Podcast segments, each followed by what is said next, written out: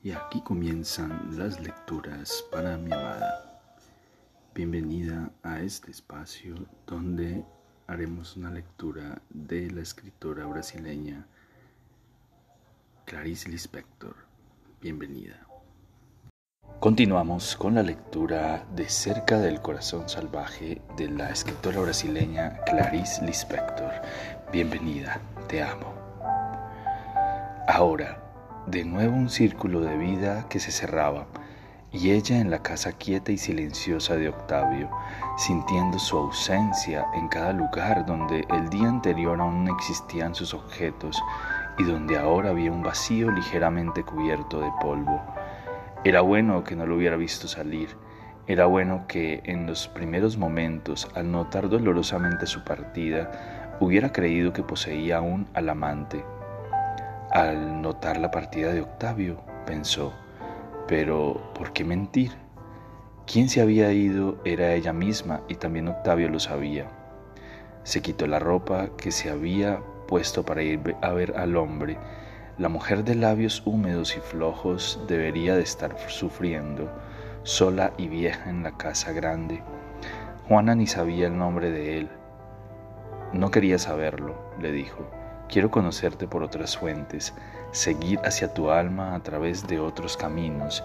Nada de deseo de tu vida, nada de deseo de tu vida pasada, ni tu nombre, ni tus sueños, ni la historia de tu sufrimiento.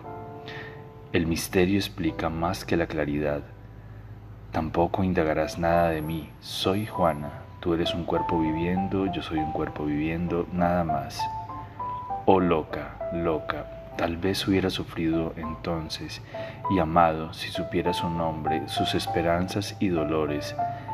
Verdad es que el silencio entre ellos fue así más perfecto. Pero ¿de qué servía? Solo cuerpos viviendo.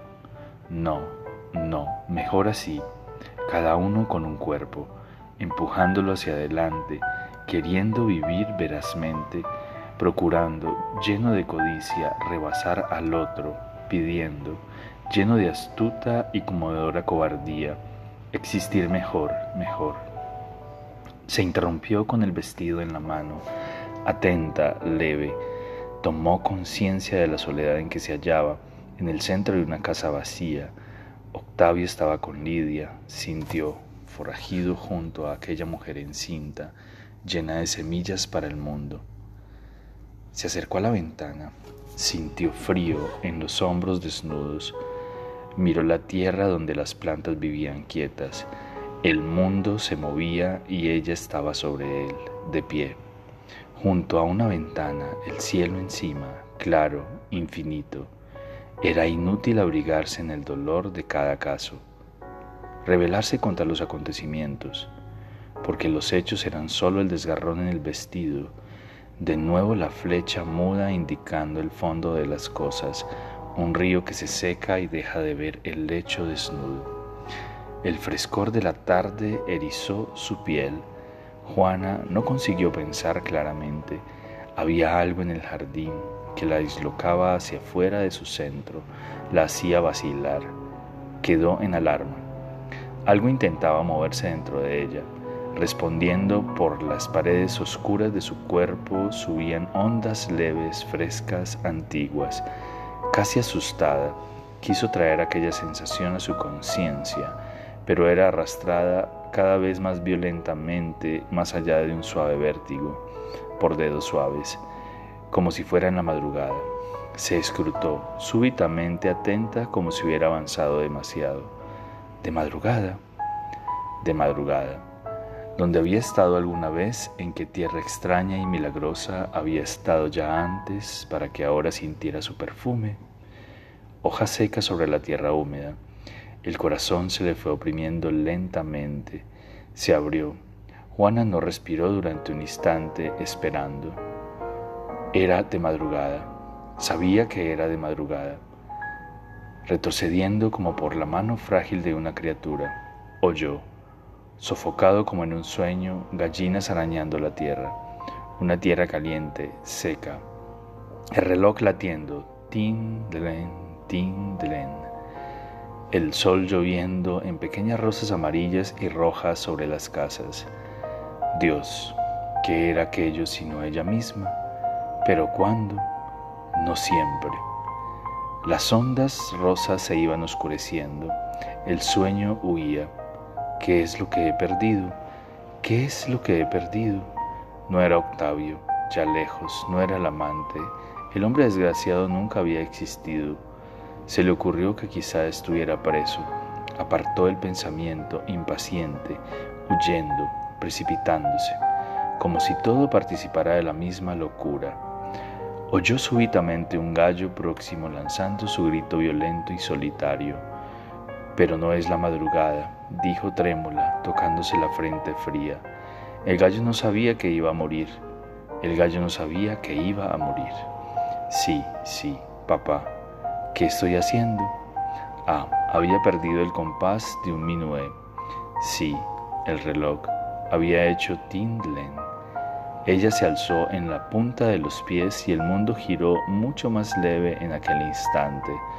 Había flores en alguna parte y un gran deseo de disolverse hasta mezclar sus hilos con los comienzos de las cosas, formar una sola sustancia, rosada y blanca, respirando mansamente como un vientre que se levanta y baja, se levanta y baja.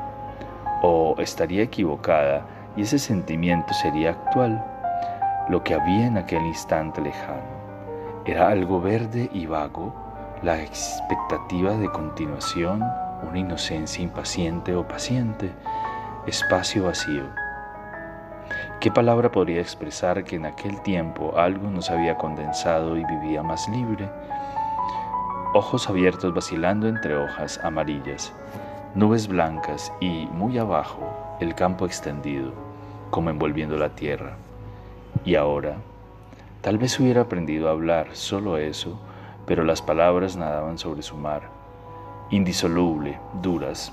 Antes era el mar puro y solo quedaba el del pasado, fluyendo dentro de ella, ligera y trémula, un poco el agua antigua entre guijarros, sombría, fresca bajo los árboles, las hojas muertas y pardas, alfombrando las orillas. Dios, que dulcemente se hundía en la incompresión de sí misma, Dios, que dulcemente se hundía en la incompresión de sí misma, y cómo podía, más aún, abandonarse al reflujo firme y blando y volver. Un día tendrás que reunir, tendrá que reunirse consigo misma, sin palabras, duras y solitarias. Tendría que fundirse y ser de nuevo el mar brusco, fuerte, ancho, inmóvil, ciego, vivo. La muerte la ligaría a la infancia. Pero la verja del portón había sido hecha por hombres. Y allí estaba, brillando bajo el sol, la percibió en el impacto de la súbita percepción, era de nuevo una mujer. Se estremeció perdido el sueño. Quiso volver, quiso volver. ¿En qué pensaba? Ah, la muerte la ligaría a la infancia. La muerte la ligaría a la infancia. Pero ahora sus ojos, vueltos hacia afuera, se habían enfriado. Ah, ahora la muerte era otra desde que los hombres hacían la verja del portón y desde que ella era mujer, la muerte, y de súbito la muerte era solo cese. No, se gritó asustada, no a la muerte. Corría ahora ante sí, ya lejos de Octavio y del hombre desaparecido, no morir, porque en realidad ¿dónde estaba la muerte dentro de ella? Se preguntó lentamente con astucia. Dilató los ojos sin creer aún en la pregunta tan nueva y llena de deslumbramiento que se había permitido inventar. Fue hasta el espejo, se miró, aún viva, el cuello claro naciendo de los hombros delicados, aún viva, buscándose, no. Oye, oye, no existe el comienzo de la muerte dentro de ti, y como había atravesado el propio cuerpo violentamente en su busca, sintió levantarse en su interior una brisa de salud toda ella abriéndose para respirar. No podía pues morir, pensó lentamente. Poco a poco el pensamiento frágil tomó una larga inspiración, creció, se volvió compacto y enterizo, como un bloque que se ajustara dentro de sus contornos. No había espacio para la otra presencia, para la duda. El corazón latiendo con fuerza se escuchó atenta. Río alto, una risa trémula y gorjeada. No, pero estaba tan claro. No moriría porque, porque no podía acabar. Eso, eso. Una rápida visión, la de un anciano, tal vez una mujer, una mezcla de fisonomías indistintas en una sola, moviendo la cabeza, negando, envejeciendo. No, les dijo suavemente desde el fondo de la nueva verdad, no. Las fisonomías se esfumaron porque siempre había sido ella, porque su cuerpo no había necesitado nunca a nadie, era libre porque andaba por las calles, bebía agua, había abolido a Dios, al mundo, todo. No moriría tan fácil. Tendió las manos sin saber qué hacer de ellas desde que sabía, tal vez acariciarse, besarse, llena de curiosidad y gratitud reconocerse.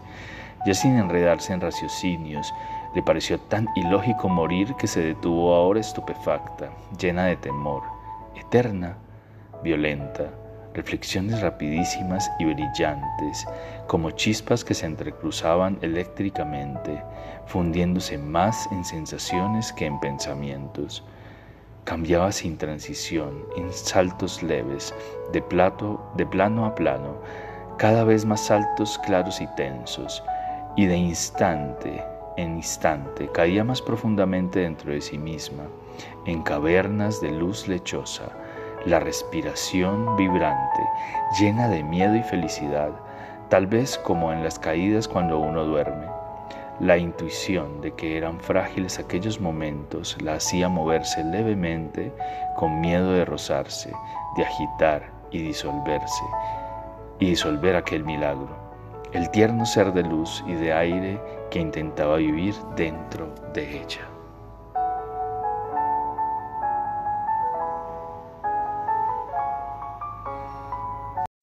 Y aquí terminan las lecturas para mi amada.